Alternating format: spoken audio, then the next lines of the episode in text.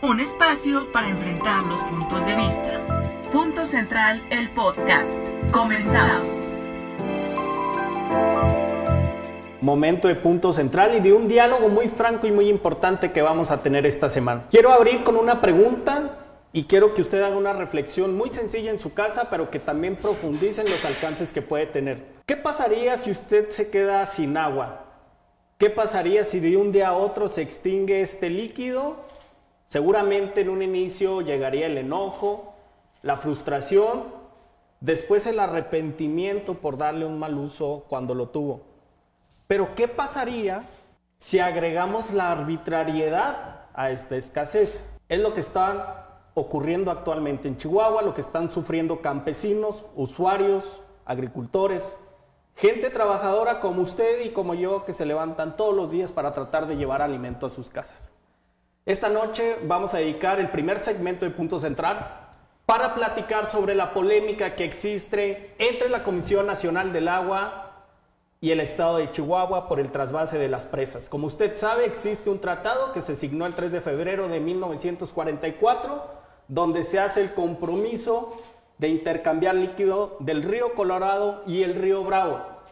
Antes de presentar a las personas que me van a acompañar en este diálogo y en este debate, quiero aclarar una cosa. Hubo personas que se enfurecieron después de que se criticó a la 4T por esta decisión de dejar sin agua a las presas de Chihuahua. Iracundos, se volvieron locos, perdieron toda la razón y se evaporó por completo lo democrático que tanto nos presumen y que nos han presumido durante años. Quiero que este diálogo sirva para nutrir de información y para que todas las personas estemos en la misma película. Vamos a ver un video muy breve, dos minutos, información oficial que salió de una cuenta de Twitter de la Conagua. No es un video que hayamos editado aquí o que nos haya pasado un legislador. Es un video oficial de la Conagua para dar contexto y regresamos al debate. En 1944 entró en vigencia el Tratado de Límites y Aguas entre Estados Unidos y México. Este acuerdo establece que Estados Unidos aporte 1.850 millones de metros cúbicos de agua cada año. Por su parte, México debe entregar casi 432 millones de metros cúbicos de agua anualmente. Estas entregas se realizan en ciclos de cinco años y durante 2020 concluirá el ciclo 35. El tratado establece que no pueden acumularse adeudos en dos ciclos consecutivos. En octubre de 2020, además de los 432 millones de metros cúbicos de agua que México aporta anualmente, deberá entregarse aproximadamente 220 millones que faltaron en 2019. El gobierno de México, a través de la Conagua, ha diseñado una estrategia con desfogues a través de cuatro presas la Boquilla y el Granero en Chihuahua, Marte R. Gómez en Tamaulipas y Venustiano Carranza en Coahuila. Con estos trasvases se daría 37% de agua de riego que requiere Tamaulipas. Además, se asegura el 100% de agua para riego que necesita Chihuahua para el ciclo 2020. Creo que nadie en el espectro político ni un ciudadano promedio va a negar que este tratado cobra una relevancia muy importante y que es muy necesario para el estado de Chihuahua. Creo que sí, que, que exista esta legislación da certidumbre incluso a los dos países. La bronca viene después y para eso hemos invitado al diputado federal Mario Mata. Muchas gracias. Muy amable. No necesita mucha presentación. Mónica Meléndez, panelista frecuente de Punto Central. Bienvenida. Hola, muy buenas. Qué formalidad nos saludamos el día de hoy. Muy Muchas buenas gracias noches. a ambos por, venir. Gracias, muy amable. Diputada en especial, le avisé apenas ayer y aquí está en el canal 28 para aclarar esta polémica. A ver, diputado, hay una versión de Conagua muy clara. Ellos dicen que jamás existió una extracción de agua de la presa El Granero. ¿Qué les parece y qué le parece a usted, diputado, si nos lo permite? Vemos el video que usted grabó este fin de semana en la presa El Granero y entramos con la comunicación oficial que hubo por parte de Conagua. Dijeron que había usted editado el video, diputado. Ah, caray. Yo dije, pues no lo conozco tan habilidoso en, el, en los programas de edición como para que se la aviente de un día a otro. Le hubiera quitado el viento, ¿no? Si lo hubiera editado para empezar. No, fue casero, fue totalmente casero. Vemos el video si les parece y regresamos a la, a la postura de Conagua. Estamos en la presa Luis León, el granero. Miren ustedes la insensibilidad de Conagua. Esta es la última presa del río Conchos en Chihuahua con la que se paga el tratado del 44. Pero no es para dejarla seca. Vean, además, el daño ecológico. Miles de peces han muerto, no pueden desovar porque se vació esta presa. Queremos exigir que se respete, que haya una real gobernanza del agua. Se lo exigimos a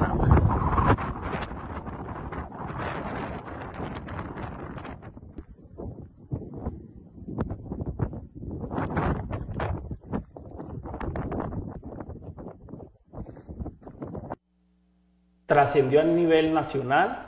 Después de este video yo vi notas en Excelsior, en el Universal, y se empezó a replicar en periódicos que por la naturaleza informativa iba a trascender, iba a permear en otros estados. Diputado, le hago una pregunta. ¿Vaciaron o no vaciaron la presa? Mire, esto es cuestión de números. Quizá la palabra decir vaciaron, mucha gente la puede entender de que la dejaron seca. Nunca fue la intención decir que la dejaron seca pero que vaciaron, que sacaron agua de la presa, eso no lo puede negar. Y cosa que no quieren decirlo. O sea, lo ocultan.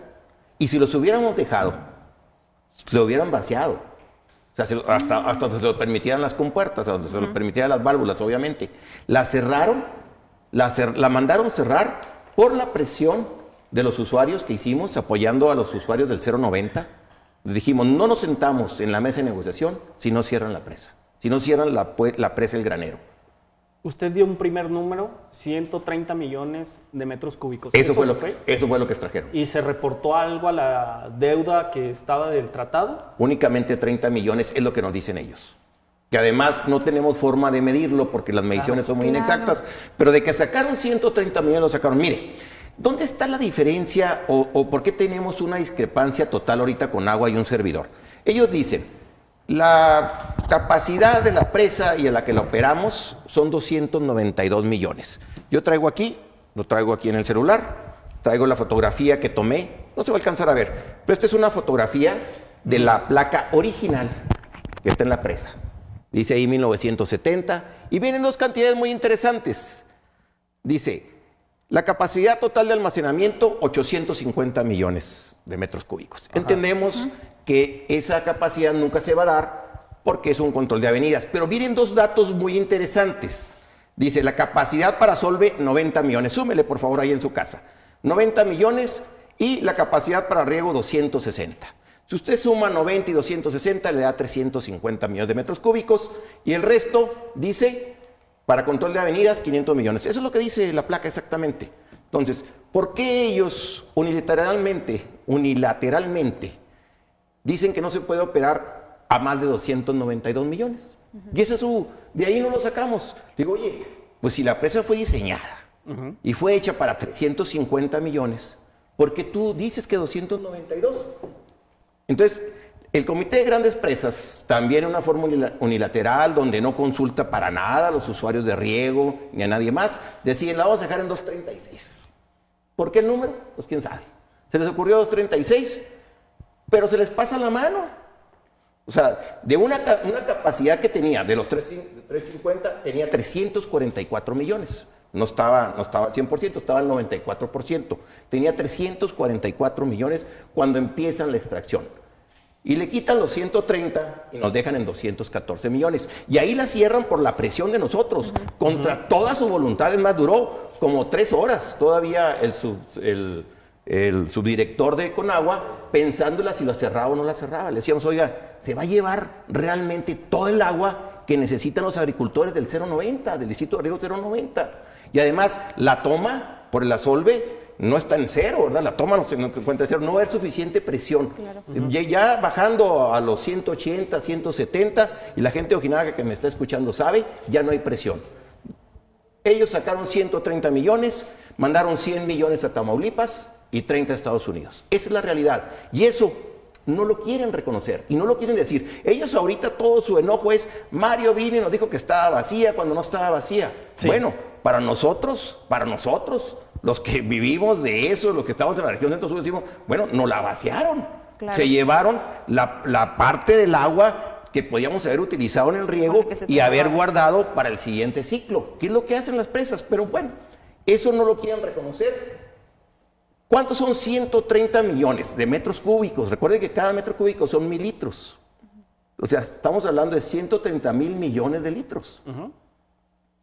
La tercera parte de la presa de las vírgenes. De ese tamaño es. Y el daño ecológico que hicieron. Puede usted preguntarle ahí a los pescadores, es, ya los peces ya no van a desovar, porque se quedó abajo la presa, sí murieron peces, han muerto muchos peces. De hecho, lo que nos dicen los pobladores es, mire, antes aquí estaba lleno de gente, cada fin de semana venía gente de Chihuahua a pescar, a pasear, ya no van, ya está abandonado ahí, porque esa presa se ha mal utilizado y es lo que no quieren reconocer. A las personas que han declarado y que se han molestado mucho, les digo, bueno, yo presenté la realidad. Una presa que tenía 344 millones de metros cúbicos, la dejaron en 214 millones de metros cúbicos porque los agricultores, los usuarios, forzaron a que fuera así. Se llevaron 130 millones. Eso me refería cuando dije lo vaciaron. Lo que usted ve ahí y las, y las fotografías que usted puede ver en mis redes sociales son totalmente originales tomadas ahí. El video fue tomado de forma casera con un celular. Se ve incluso. Eh, y ahí está donde se ve el, el, nivel de la presa, ¿verdad? Entonces, no se dejó seca, quizá, quizá no, hubo la precisión de haber dicho, ¿sabe qué? No está seca, se quedó tanta agua, pero pues son muchos datos técnicos, ¿no? Aquí el meollo del asunto es por qué se quieren llevar el agua de Chihuahua. Exacto. E, eso no han declarado nada. Yo lo invito al delegado de gobernación, al senador por el partido en el poder, eh, al superdelegado, declaren, pero vengan y declaren aquí públicamente, estamos en contra de lo que ha declarado con agua, de que se quieren llevar el agua de las presas agrícolas de Chihuahua. Quieren sacarle mil millones, ya, ya no cien, ahora se quieren llevar mil millones de metros cúbicos para entregarlos a Tamaulipas. Y ni siquiera eso van a poder, porque físicamente va a ser imposible que los mil millones que les traigan a la presa lleguen a Ojinaga. En la conducción se va a perder más del 50% y nadie va a ganar. Va a ser un perder-perder. Y además no es necesario en, la, en las pláticas, esto lleva muchos meses. ¿eh? esto, inició, allá en noviembre cuando tengo un enfrentamiento con un diputado de Tamaulipas, con la presidencia de la doctora Blanca Jiménez, donde les digo que sí es cierto, tenemos dos quinquenios seguidos con atraso en las entregas al, al mínimo, al caudal mínimo que tenemos que pagar a Estados Unidos, pero que para eso el mismo tratado tiene en el artículo cuarto un inciso D muy claro que se refleja después en el acta 234, donde dice, se puede cambiar la forma en que se trabaja el tratado y se puede entregar, en, lugar de entregar una tercera parte a Estados Unidos y dos terceras partes a México, se puede cambiar y entregar todo Estados Unidos para pagar, que estamos hablando exactamente de 611 millones de metros cúbicos, son 216 menos, 30, menos 37, son 179 más 431, nos da 611 por los, por los decimales. Son 611 millones. ¿Se pueden pagar? De verdad que se pueden pagar si aplicamos el acta 234. Me imagino que usted la tiene. Aquí la tengo en mis manos y quiero hacerle una pregunta, ingeniero, con, el acceso a la información que usted ha tenido. Yo ayer por la noche leí toda el acta, que aquí está. Firmada el, 2 de diciembre 69. del 69, sí. En ningún momento viene que Chihuahua tiene que asumir ese compromiso de entrega. Aquí no dice jamás. En ningún lado, en, todo el tratado no viene. ¿Eh? Han sido eh, arreglos entre los diferentes, bueno, quién tiene agua, quién no tiene. Chihuahua nunca ha quedado mal. Chihuahua nunca quedó mal en los 75 años. Cuando no se ha podido, bueno, en el siguiente ciclo agrícola, mire, nosotros el 95, digo nosotros porque yo vivo ahí en Delicias, el 95 no se abrió la presa, no, hubo, no se sembró, ni un centímetro, no hubo superficie cultivable, cosa que nunca ha hecho Tamaulipas, cosa que nunca se ha hecho en Nuevo León. Del 2000 al 2005, la superficie cultivable varió entre el 20 y el 40%, ahora esto que el 20, ahora esto que el 30, ahora el 40, no nunca el 100 porque no había agua suficiente. Y entendimos que así era y nos sacrificamos. Ahora este es un año donde Tamaulipas le toca sacrificarse. Y yo no veo a los legisladores chihuahuenses, a los funcionarios federales chihuahuenses defendiendo el punto. Ya no es cuestión de si estaba vacío o no estaba vacío, olvídenlo, olvídenlo. Yo lo único que quería comunicar es decir, se están llevando el agua de Chihuahua, señores. Estoy prendiendo un foco rojo. Y si en este momento las personas que, que, mencioné no salen a decir, vamos a defender el agua de Chihuahua, vamos a exigir que se cumpla el tratado, que paguemos, como lo ha dicho el gobernador. El gobernador siempre ha dicho, tenemos que pagarlo, claro que lo tenemos que pagar. ¿Cómo? Como lo establece el mismo tratado y el acta 234, donde el 100% de lo que aporte Chihuahua y Coahuila, que son cinco afluentes de Coahuila y uno de Chihuahua, se vayan a pagar el adeudo, como en cualquier negocio, como en cualquier casa, cuando hay, cuando hay una, una deuda, pues todo el mundo sacrificamos algo, dejamos de salir a comer fuera para pagar la tarjeta. Claro. Porque sabemos que si no nos va a salir muy caro. Bueno, hay que pagarle a Estados Unidos para que nos siga entregando agua allá en Baja California. Diputado. Totalmente de acuerdo. Sí. Apenas habían pasado 24 horas de que usted graba ese video. Va el director de Conagua en Chihuahua. Empiezan a generarse algunos tweets. Y el argumento central es que usted era un mentiroso, pero jamás nos dijeron por qué, que era lo que yo estaba esperando. Porque pues hacer alusiones negativas personales es muy sencillo, pero los argumentos y los números, ese ya es otra cosa, que es como deberíamos de estar debatiendo. Me llama mucho la atención algo que pasa. La Conagua nos envía a los medios de comunicación un boletín informativo. Si lo podemos poner por favor en la pantalla, a través de su página oficial, la Conagua rechaza que se haya vaciado la presa Luis L. León. Lo vamos a ver en un momento en la pantalla para que usted lo aprecie bien, para que tenga la misma información. ¿Vio este comunicado usted? Claro, claro que lo vi. Un comunicado donde no nos dan mayores detalles, pero goza de toda cualquier elemento oficial. Está incluso en la página del gobierno donde rechazan por completo. Curiosamente, comenzamos a indagar más del tema y nos encontramos con un artículo de la directora general de Conagua, donde acepta abiertamente en el Universal, uno de los periódicos de mayor circulación en todo el país, que en efecto sí iba a haber extracción de agua. Y leo textual.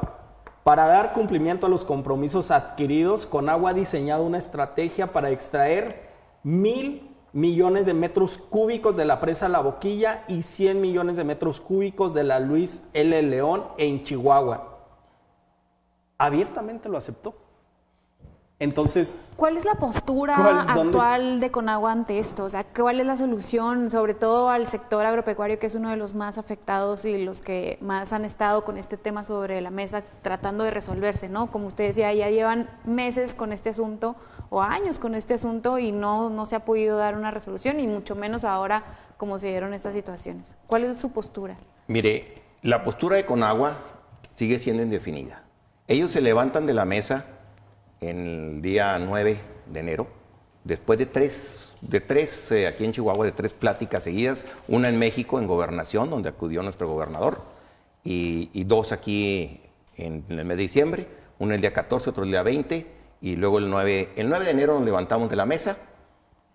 La única, la única propuesta que hubo fue la mía, y la propuesta es muy sencilla, apliquen el acta 234 al 100%, vamos a poder pagar el atraso, vamos a poder pagar el mínimo garantizado, que son 431, y nos van a sobrar todavía 600 millones de metros cúbicos para Tamaulipas. Todavía así, vamos a poner, ¿qué es? Que nada más no le saquemos agua a la presa, utilicemos lo que se ha utilizado en los 75 años. Nunca ha habido un trasvase de presa, ¿eh? Este es el primer año que hay la intención de hacer un trasvase de presa. que es un trasvase? Sacarle a las presas agrícolas para mandarlas al, al río Bravo. Eso nunca Nunca, ni siquiera se había mencionado. Eh, de, hecho, es una cantidad obscena, mil millones de metros cúbicos. Estamos hablando de tres presas las vírgenes. Tú que eres de ahí sabes lo que significa que se nos llene la presa, ¿verdad? La alegría y lo, que, lo que, representa. Lo que representa. Entonces, ¿cuál es la postura de Conagua? Esta, indefinida totalmente. ¿Qué nos hiere? ¿Qué nos lacera? Que nos hayamos levantado de la mesa y al otro día nos levantamos con el artículo de la doctora Blanca Jiménez, con una insensibilidad total diciendo, señores, sus mesas de trabajo, sus diálogos, lo que ustedes hayan acordado, aquí está. Yo voy a sacar mil millones de la presa la boquilla, quieran o no quieran. esa, no es una este. esa no es una postura de alguien que dirige el organismo principal de manejo del agua del país. Yo, he insistido mucho, doctora, ojalá usted fuera secretaria de Estado. Ojalá la Conagua fuera una secretaría de Estado, porque el agua es tan importante. Se lleva el 95% del presupuesto de la Semarnat. Y necesita ser una, una secretaría, necesitamos tomar esto con mucha seriedad. Que yo haya despertado al dragón con el video, qué bueno, gracias a Dios, de verdad. Que todo el mundo se interese en lo que está pasando, de que nos quieren dejar sin agua. Nomás imagínense la región centro-sur, estamos hablando desde Camargo, San Francisco de Concho, La Cruz, Auxillo, Rosales, Julime, Mioqui, y nos vamos hasta después, eh, pasando por Aldama, eh, eh, Coyame y Ojinaga, toda esa región que deje de recibir fácilmente de 30 a 40 mil millones de pesos. El principal Producto Interno Bruto de la región es agropecuario. Claro. Sin eso, los comerciantes, los prestadores de servicio y la ciudadanía va a sufrir. Y por simplemente por un capricho, por terquedad o por cosas políticas. En ningún momento yo lo he tomado como bandera política. Yo no tengo nada, pero nada contra un partido político en especial. Lo único que digo es que en los últimos 10 años o 15 años ha habido una omisión total de Conagua y por ahí pasan todos los partidos políticos que han estado en el gobierno de la República. Y hay una anarquía total. Tenemos extracciones ilegales por todo el río. Tenemos pozos ilegales en todo el estado que se están terminando nuestros acuíferos. Tenemos muchos cultivos perennes como la alfalfa, como el nogal, que son láminas de un metro con cincuenta en los nogales y casi dos metros o más de dos metros, dos metros en promedio en las alfalfas y que están consumiendo mucha agua. Entonces, hay una anarquía total de parte de Conagua, pero una anarquía completa. Y ellos lo saben. Y eso impide que podamos estar entregando al Río Bravo lo suficiente para pagar el adeudo con Estados Unidos. ¿Cuál es la raíz del problema? ¿Incapacidad, soberbia, línea de la presidencia de la República? ¿De dónde cree que venga todo? Bueno, yo creo que ha sido una mala, mala eh, gobernanza del agua en los últimos 10, 15 años. ¿eh? Eso es lo primero. Una muy mala gobernanza del agua, eh, falta de mano dura, falta de, recursos, de recursos humanos, recursos materiales, recursos económicos para poder atender este asunto tan importante. ¿Qué es el problema actual? ¿Cómo vamos a pagar los 611 millones de metros cúbicos? Espero que los 100 millones que haya dicho el granero son los que ya se llevaron, no vaya a quedarse llevar otros 100, porque entonces sí ya, entonces sí la vacían, ¿eh? entonces sí nos la dejan en cero. Y luego todavía se atreven a decir, Sería muy bueno que algún día pudiéramos debatir el señor delegado de Conagua y un servidor. Todavía ah, dice el señor. Debo de decir, diputado, que cuando yo lo invité al programa, de inmediato traté de comunicarme y todavía es momento que no me confirman ni me contestan el teléfono. Le doy un dato. Él dijo, en tres veces se vuelve a llenar. No es cierto. A los seis metros por segundo que está entrando el agua, se necesitan más de siete meses. Si no llueve, si llueve, si pudieran ser menos. Pero mientras no llueva, con el ritmo, con los 6 metros por segundo, que en la estación, así se llama, en la estación de las burras, eh, ahí en el río de Julimes, en el río Conchos, y es lo mismo que está entrando ahí al granero, son 6 metros por segundo. Necesitan 7 meses para volver, ya no los 350, ¿verdad? Ya no los 350, que ojalá pudiéramos llegar a los 350, ¿verdad? A los, a los 336, ¿verdad? A los, a los 300 a los que ellos, a los, que ellos nos están diciendo, ¿verdad? Se necesitan siete meses para recuperar esos 100, 130 metros, 130 millones de metros cúbicos, se necesitan siete meses para recuperarlo. Entonces, estamos en una situación grave, ya, ya, está, ya está encima el, el ciclo. Déjenme decir otro dato, que quizá poca gente sabe porque ustedes son muy jóvenes. El distrito de riego 05, y bueno, todos los distritos de riego, teníamos dos cultivos, el de invierno y el de verano. Pues se sacrificó el de verano. Dijimos, no vamos a quedar con uno solo, porque los cambios climáticos, porque los compromisos con Estados Unidos son ineludibles. Bueno, nos quedamos con un solo cultivo. Sacrificaron otros 10 mil millones de pesos. En el año 2000, en los principios del 2000, se cerraron 10 mil hectáreas con el Padua, se pagaron, se le pagó a los agricultores para que no sembraran, para que esa agua se fuera igual al caudal para pagar a Estados Unidos. Oiga, es mucho sacrificio de parte de Chihuahua. Alguien tenía algún día que saltar y gritarlo y soy yo. Y la verdad, si el que me insulten y que me estén atacando y diga, nos soluciona el problema, bien hecho, la verdad. Yo no tengo ningún problema. Para eso me eligió el pueblo. Entonces, a mí que me sigan atacando, señores, no tengo ningún problema, háganlo. Pero si van a solucionar el problema del agua que nos quitan a Chihuahua y que ustedes deberían estar defendiendo, que ustedes deberían estar conmigo, al contrario, de decir, ¿sabes qué, Mario? Pues te equivocaste, nos dijiste que vaciado la presa no estaba vacía, toda tenía el 60%, no el 73% que dice el señor. Pero bueno, eso no es importante, lo importante es que bueno, y se lo dije a los, a los agricultores, miren, de las cosas malas, cosa buena, ustedes están empoderados. Claro. Y ya se dieron cuenta que sí tienen que leer qué es el Tratado del 44, qué es el acta técnica, el estudio técnico del ingeniero Uribe, qué es el acta 234, qué significa un caudal, qué significa un namo, qué significa un amino. O sea, se tienen que estudiar toda la parte técnica y contratar, le digo, usted también tiene que contratar gente que lleve una contabilidad, porque la chequera más grande que tienen ustedes es el agua yo creo que, perdón, yo creo que los agricultores nunca hubieran pensado que con este gobierno les fuera a ir tan mal, ¿no? Primero con el recorte presupuestal, tan grande, los recortes a los programas de tecnificación del campo, este, y ahora con esto que pues prácticamente es algo, es un recurso vital el que requieren para poder sacar adelante los cultivos, ¿no? Yo creo que eh, había, yo había estado viendo algunas declaraciones de, de líderes del sector agropecuario con bastante disgusto acerca del tema y que pedían una solución inmediata porque pues ya estaban cansados de que estuvieran pasando tantos eh, tanto tiempo y que pues realmente no se les tomaba en cuenta sus necesidades y sus atribuciones. Es aquí donde te preguntas dónde están los diputados federales de Morena, dónde está Jaco Rodríguez, dónde está el delegado. Me parece patética la versión que dio el delegado Juan Carlos Loera a través de un tuit, si podemos poner el tuit. Después de que hay una lluvia de ideas, incluso su propuesta de reuniones, de diálogo que se ha tratado de agotar, el único argumento del superdelegado en Chihuahua es este tuit donde dice que es falso lo dicho por la alcaldesa de Chihuahua, Maru Campos, sobre un supuesto vaciamiento de las presas. No abona el clima político de entendimiento entre gobiernos recién demostrado con la visita del presidente a Chihuahua y el acompañamiento del gobernador. El gran problema de reducir cualquier discusión pública a partidos políticos es eso, es que haya funcionarios así. Y le quiero preguntar algo, ingeniero. Sí. El gobernador estuvo con el presidente de la República, desayunaron en la casa del gobernador.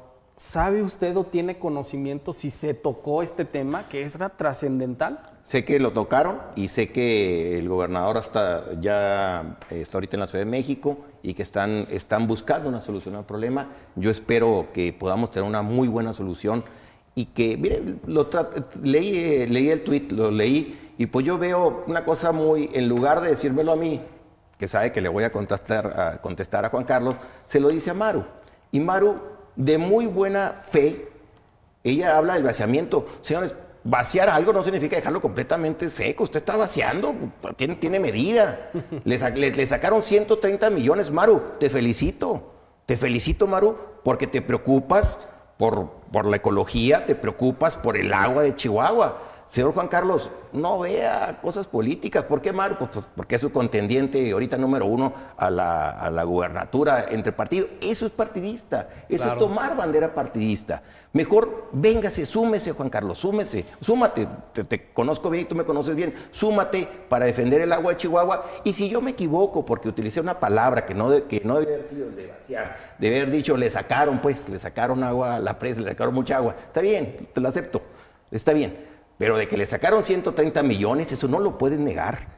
Y que esos 130 millones son de los chihuahuenses y que se llevaron 100 millones a Tamaulipas y que no tuvieron ni siquiera el cuidado de que los 130 millones se abonaran a la deuda de Estados Unidos y ahorita estuviéramos hablando de una situación menor al problema que tenemos porque tenemos un grave problema de cómo pagarle a Estados Unidos 611 millones de metros cúbicos que no contamos con esa cantidad de agua. Entonces, yo los invito a que se sumen y muy buena su, propuesta, pues de que vengamos todos y demos nuestro punto de vista. Alguien puede tener un punto, un punto de vista diferente al mío y es más, no significa que, que, que alguien esté diciendo mentiras, simplemente eh, son visiones y números diferentes. Ellos nunca me van a aceptar los 350, yo nunca les voy a aceptar los 290. ¿Le parece si hacemos una invitación abierta a Juan Carlos Loera para que el próximo lunes repetimos este ejercicio con, todo el presente? Con todo gusto. Hacemos, vamos a hacer la invitación formal, la hacemos aquí en público y veremos qué responde el superdelegado, a ver si viene. Y dejamos los tweets y dejamos de escondernos y meter a los partidos políticos en esta disputa como lo ha hecho Juan Carlos. Diputado, le agradezco. Al contrario, muchas gracias, Gabriel. Regresamos, vamos a un corte y seguimos platicando. Estás escuchando Punto Central. Un espacio para enfrentar los puntos de vista. La semana pasada aquí en Punto Central pasaron dos hechos sobresalientes. El primero de ellos es que Víctor Quintana casi se destapa para la gubernatura. Y digo casi nomás por compromiso porque realmente fue un destape a todas luces. Y el segundo suceso es que dejamos en evidencia a Lucero Nieto, la directora del Instituto Chihuahuense de la Juventud, que además es una gran amiga y yo lo dije públicamente, se reivindicaron, reivindicaron al ponerla a ella en ese cargo. Y resulta que funcionó. Hoy nos acompaña Lucero Nieto, Bienvenida, Lucero. Muchas gracias, Gabriel, Mónica. Mil, mil gracias por la invitación. Que déjenme defiendo aquí ante las cámaras que hace rato no me invitaban formalmente. Quedábamos pendiente, pero me pusiste en evidencia con el secretario. Está difícil perdonar eso. Lucero Nieto tiene 27 años, es de Ciudad Juárez, Chihuahua, le va a los Bravos. Claro que sí. Es licenciada en Derecho por la Universidad Autónoma de Ciudad Juárez, con diplomado en políticas públicas para la prevención del delito, eso fue en la UACH, también políticas públicas en juventudes hacia una nueva gestión por la Universidad Nacional Autónoma de México y alta gerencia en administración pública por el Centro de Investigación y Docencia Económica. Su currículum tiene como ocho líneas más, no voy a gastar el tiempo, te felicito Lucero, pero me gustaría mejor que te escucharan y que conocieran ¿Qué es lo que estás haciendo en el Ichihup? Y quiero iniciar con algo. Tú fuiste candidata a diputada federal. Así es. No lograste llegar al Congreso. No, nos quedamos en el camino. ¿Cómo lo tomaste? ¿Te decepcionaste? ¿Te deprimiste? ¿O cómo fue tu reacción? Sabes que desde un principio sabíamos que el reto era muy complicado. El distrito por el que yo competí, el distrito 3 federal en Ciudad Juárez, es un distrito muy difícil geográficamente y aparte donde mm, rara vez el PAN sale bien en votación con todas las redistritaciones que se hacen, pues la verdad el reto era complicado. Lo asumimos con mucha valentía, pensando más que nada que era un reto generacional. Yo sé que aquí Mónica lo oh, entiende muy bien porque compartió la experiencia. La misma experiencia, nomás que Lucero en Juárez y a mí en Chihuahua y Lucero por el, por el PAN, y yo por, el, por el PRI. Pero igual, las mismas circunstancias, uno de los distritos más, en mi caso también, el distrito más complicado del país para, para mi partido.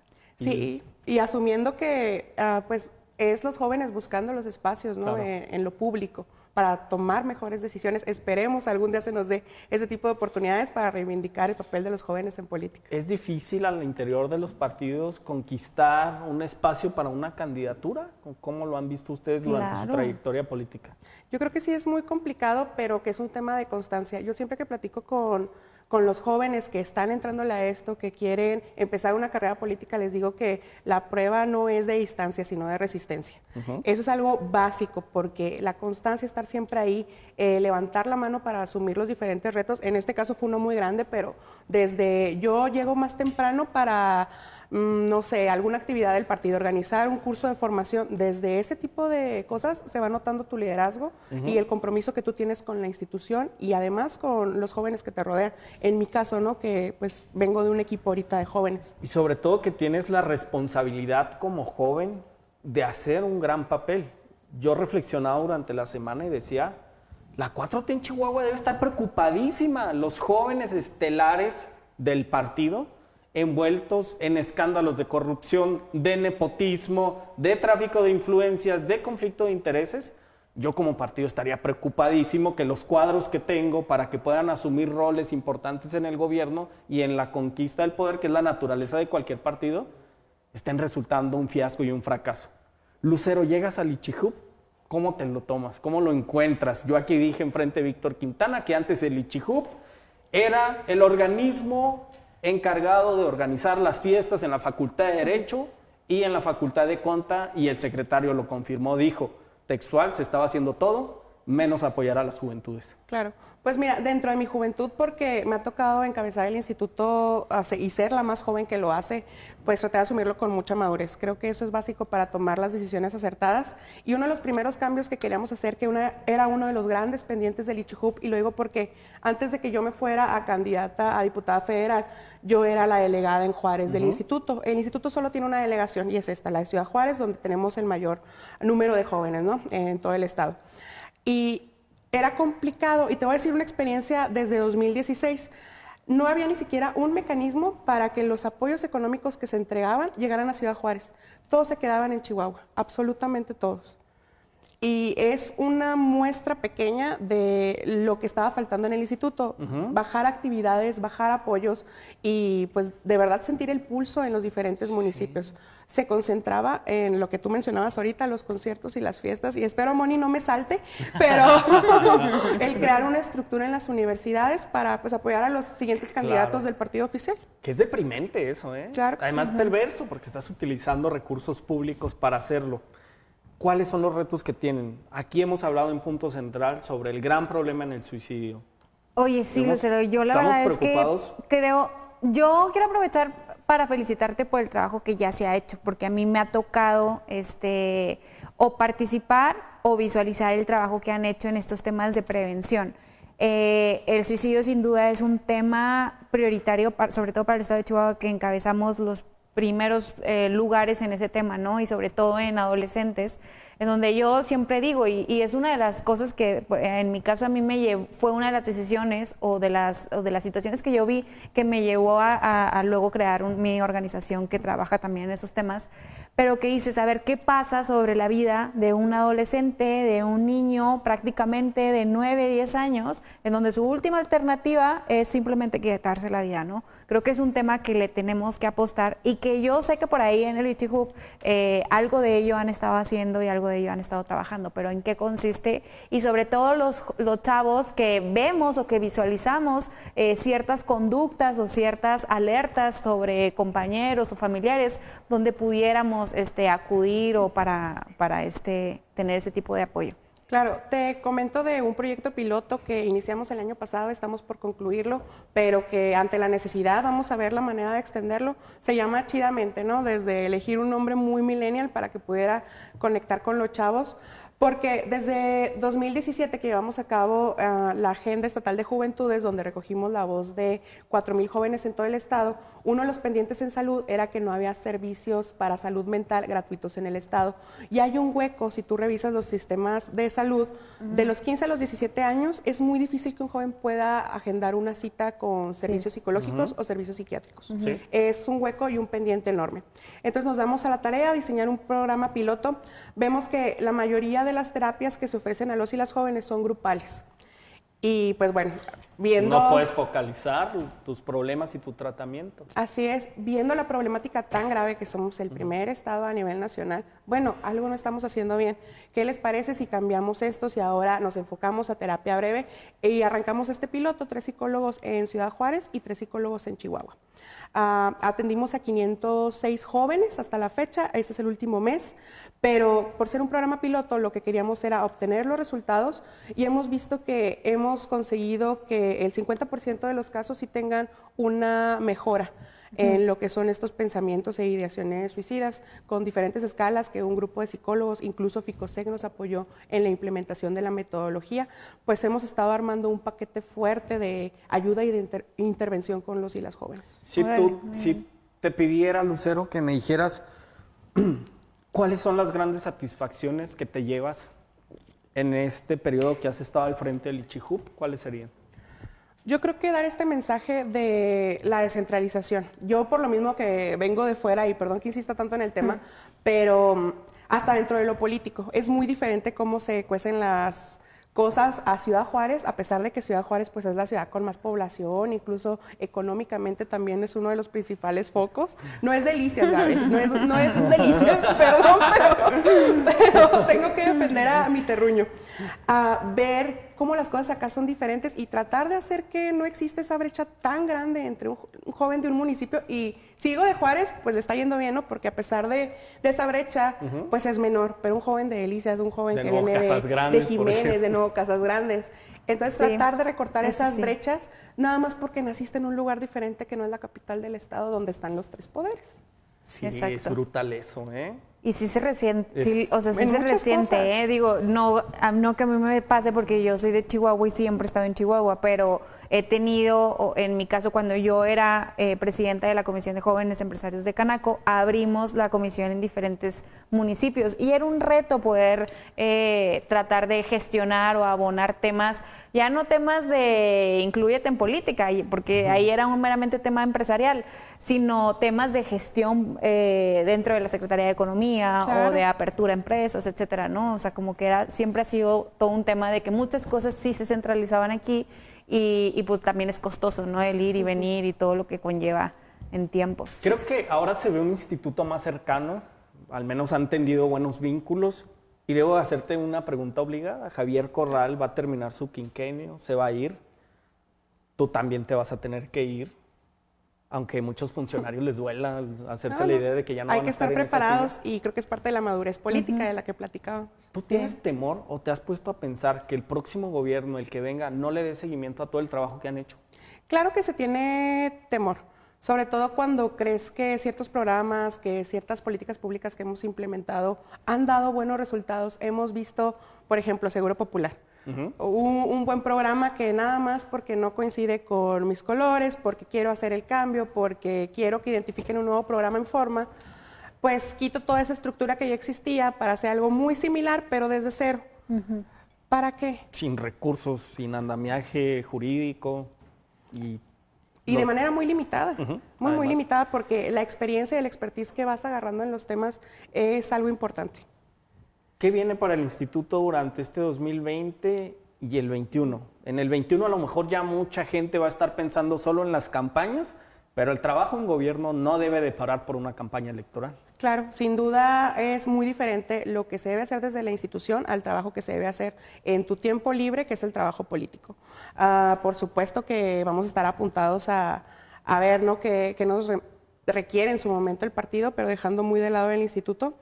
Y pues lo que viene es darle mucho al tema de gasto público en adolescentes y jóvenes. Hicimos un estudio de la mano de nuevo con el Fondo de Población de las Naciones Unidas para ver en qué se nos había ido el recurso de estos 10 años en juventudes. Resultó que, déjenme les leo la cifra, eso es que, interesante. que qué mal que faltó a mí porque nos habría podido ilustrar con sus 100 pesos a dónde se iba cada cosa. muy buena, ¿eh? Sí, Te lo sacaste qué, mal que nos faltó. Traerse la carpetita. Sí, me habría encantado. Pero miren, en, de 2010 a 2018 se gastaron 126.32 mil millones de pesos, que es un cuarto del presupuesto total ejercido por el Estado. A ver, 126. Punto 32 mil millones de pesos, que es un cuarto de todo el dinero que se invirtió. Ah, también, ¿cuáles fueron los rubros principales? Y este es un dato que yo considero muy alentador, que el principal fue educación. Pero de educación, que fue el 64% de esta inversión, el 53%, que es pues un alto porcentaje de este 64, nada más se nos fue a cobertura y en calidad un 11%. Entonces vamos a estar revisando y en diferentes rubros, ¿no? Porque aquí tengo que después sigue salud con el 9%, asistencia social, trabajo 3% y muy lamentablemente cultura con 1%. Entonces, en base a este trabajo, pues vamos a estar viendo cuáles son los focos rojos que todavía pues tenemos dentro de la administración, qué es lo que hay que empezar a reubicar y pues este mapeo lo que nos ayuda es precisamente eso, darle justo donde más le está doliendo a los jóvenes en el estado. ¿Tienes libertad para trabajar? ¿Te lo permite el secretario, el gobernador? Sí, sin duda. Siempre hemos gozado de, de una gran libertad, sobre todo con ese tipo de iniciativas de política pública como los proyectos prioritarios, siempre identificando que el instituto no es el que debe operar en campo, que si tenemos un proyecto exitoso, pues por ejemplo ahora con Chidamente lo que sigue es estos resultados que recabamos durante seis meses, pues llevarlos a la coordinación ejecutiva de gabinete con desarrollo social, con la Secretaría de Educación y miren, esto conseguimos, estos son los indicadores, creemos que es una buena apuesta, pero nosotros no podemos operarla. No, te alcanzaría el personal para empezar. Ni el personal, ni el presupuesto. Y no es la tarea de un instituto, que creo que es lo que muchas muchas veces se confunde en los institutos de juventud, y esto lo digo a nivel nacional porque lo veo en colegas de otros estados, por el afán de, muchas veces de protagonismo, pero también de pues ir cooptando estructuras, se levantan la mano para este recurso, para tal cosa, cuando en realidad tu labor no es esa, tu labor es guiar las políticas públicas. Por ejemplo, lo que hacemos desde el Consejo Estatal de la Juventud, Gabriel, que no sé si tú puedas también contar de tu experiencia, qué te ha parecido, pero... Está padre, tuvimos un debate sobre la importancia en la división geográfica de casas grandes y no casas grandes. Uno de los puntos más altos y álgidos del Consejo. No, no es cierto. Son proyectos que a mí me parecen se deben de implementar, tenemos que trabajar, tenemos que olvidarnos de esas vanidades que luego nos impiden avanzar y lo he dicho en cualquiera de los foros a los que me han invitado y tenemos que unir fuerzas. Creo que es un grupo muy plural. Habemos personas que no comulgamos con el gobierno actual, personas que somos de diferentes partidos políticos, pero es un buen momento para apostarle a Chihuahua y también al país, ¿por qué no? Podemos ser un gran referente en todo el país. Que hablando de eso, yo te vi hace poco en Uruguay, ¿estabas? Sí, sí, tuve una experiencia muy, muy padre en Uruguay. Fui a un congreso sobre derecho y política de una semana.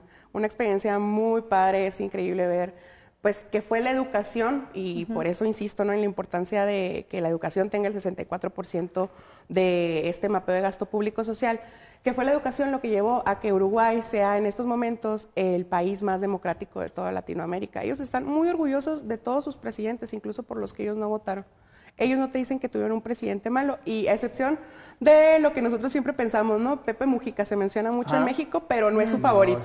Pero aún así no dicen que fue un mal presidente esa tolerancia a los demás. Eh, sí, es muy interesante. Es que eh, el tema de la educación va en conjunto con tema también de una educación de formación. Entonces, cuando tocas esos temas, pues son temas también de valores, donde viene la tolerancia, donde viene el respeto, donde vienen muchas otras cosas que impactan de alguna forma en el tejido social y la recuperación del mismo, ¿no? Y en un país que geográficamente y también por la cantidad de habitantes es muy similar a Chihuahua. Eso es parte de, lo increíble, ¿no? De ver qué cosas se podrían replicar de Uruguay a México. Además, ahí nació Diego Forlán, un extraordinario delantero. Aparte de mis juegos favoritos siempre con las selecciones, los que son con Uruguay. No se puede quedar sin opinar acerca del fútbol. del fútbol. ¿Cómo podemos hacer para que los jóvenes, y me refiero y siempre trato de aprovechar este espacio, que siempre preponderemos las ideas, a mí me pasa en Facebook y es parte de mi rutina cotidiana y en Twitter. Si llego a hacer una publicación en contra de la 4T, señalando, criticando algo con argumentos, como lo que ocurrió con, con las presas, olvídate, ¿eh? tienes que tener incluso una preparación emocional para los ataques que vas a sufrir. Porque se, hay ataques personales, familiares, de todo. ¿Cómo podemos hacerle ver a los jóvenes, a las personas que ven punto central y decirles, oigan, vamos aportando ideas. Si el presidente de la República y el gobernador desayudan rayaditas y panecitos, ¿por qué nosotros, simples mortales, no nos podemos Eso aprendes en política, ¿no? Yo la realidad es que a mí, a mí siempre me preguntan y mis alumnos siempre me dicen, porque maestra, pero qué difícil es estar en política, ¿no? Es un ambiente muy difícil. Luego entiendes mucho a, esa parte de la tolerancia, en donde a veces quienes estamos hasta abajo de las estructuras somos tan este, pasionales, ¿no? Y andamos ahí este, agarrando cualquier batalla y peleando cualquier guerra, que sí es bueno, pero hasta una medida. Y luego ves que los de arriba y los que encabezan la pirámide, de una u otra pirámide, son tan amigos como los de la propia pirámide, ¿sabes? Entonces dices pues, ¿qué, sentido hay este, de generar em, esa, esa mm, pues, discrepancia en, esos temas, ¿no? Y yo la verdad es que yo creo que es bien importante, uno, la tolerancia, O sea, porque también tenemos que aprender que en política eh, cada quien va a tener un punto de vista diferente. Y no porque yo tenga un punto de vista significa que esté mal o que esté bien. Simplemente es un punto de vista diferente y es parte de la naturaleza, de la condición humana este, de todos y del respeto que tenemos que este, aceptar. Ahora, y lo que decía Gabriel, oye, ¿por qué no mejor aportar ideas? Habrán ideas que puedan funcionar, habrán ideas que a lo mejor no son las óptimas, pero muy diferente llegar con propuesta, llegar con ideas, a llegar con un insulto o, con querer desprestigiar hacia a, un actor, ¿no? Este, que es muy diferente. ¿Trabajas emocionalmente aquí en Chihuahua, en una gran ciudad? Sí. No como ciudad fuera. no empecemos discusiones. Sí, por favor. ¿Cómo lo tomas? ¿Cómo lo manejas? La crítica, los señalamientos. Mira, hay que quedarse con lo que de verdad tiene validez a cosas que no tienen absolutamente ninguna. Por ejemplo, en mi Twitter de pronto llegan unos chicos que supongo son de la estructura juvenil de Morena a decir que no hacemos nada, que nos estamos robando el dinero. Cuando yo los invito, ¿sabes qué? Pídete transparencia, búscame una prueba y eso cuando me animo a contestarles, porque muchas veces lo más sano es no hacerlo, ¿no? Como comentabas ahorita, Gabriel. Y así como que, pues ve estas ojeras, o sea, no, no son de a gratis, no son de a gratis. Y yo de verdad creo que la oportunidad que en este momento tenemos de servir desde el gobierno del Estado, la oportunidad que nos brindó el gobernador, que nos brinda el secretario, pues ah, en una de esas no se vuelve a repetir. No sabemos lo que venga en un, en un futuro. Y ahorita me preguntabas, pues, ¿cuál va a ser una de tus grandes satisfacciones? En parte va a ser eso, saber que nos fuimos del instituto sin llevarnos un solo peso y también sin haber transgredido ninguna ley, porque, pues, bendita mi, formación de abogada, tengo ese tema muy claro. Aparte, pues, todo lo que desde un principio, ¿no? la formación que se tiene desde un partido y que te dicen, bueno, a la hora de llegar al servicio público, es por aquí, por aquí, por aquí, el camino de la ética, el camino del el servicio al prójimo y pues tratar de sacar adelante el proyecto del el gobernador, que desde un principio sabíamos que era muy complicado, pero que aquí estamos con la camiseta todavía bien puesta. Te agradezco mucho que hayas venido, Lucero. No, te quise gracias con el secretario, solo... difamar. No, no, no, no, no. Yo te defendí, Lucero. Yo te defendí y dije, a ver, Lucero, todas las veces que le invitan, ella viene y contesta inmediatamente. Si no ha venido es porque no le han invitado. Mi nivel de cena es tanto que no, no hago No más que a de repente se le pasa el tema grillo. Les agradezco muchísimo que hayan venido, en serio, y quiero que usted me haga un favor, persona que me está viendo a través de redes sociales, en Radio Universidad o aquí en Canal 28 Métase al Facebook del Instituto Chihuahuense de la Juventud, siga el trabajo que está haciendo Lucero y todo su equipo. Si usted ve algo malo, critíquelo, señálelo, métase a transparencia, búsquele también.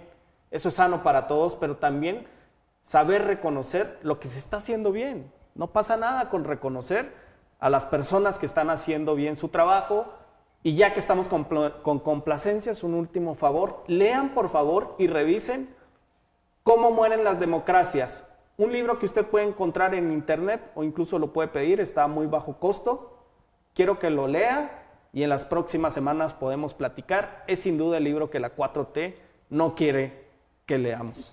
Mónica, muchísimas gracias. Muchas gracias, Gabriel. ¿Estás enojado o qué pasa? No, no, no, no, todo bien. Lucero, muchísimas gracias, gran trabajo, te felicito, sabes que tienes mi aprecio, mi admiración y vienen muchos proyectos juntos. Sí, felicidades, Lucero. Aquí la verdad era necesario que tocaras base en Punto Central porque en un programa de jóvenes no podía faltar inicio de año tu presencia y sobre todo que nos platiques pues cuáles son los proyectos del gobierno en materia de juventud. Muchas gracias, igualmente orgullosa de ustedes por todo lo que han hecho con este programa y que tengan mucho éxito este año y los que vengan.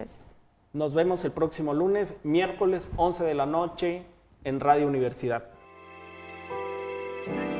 Un espacio para enfrentar los puntos de vista.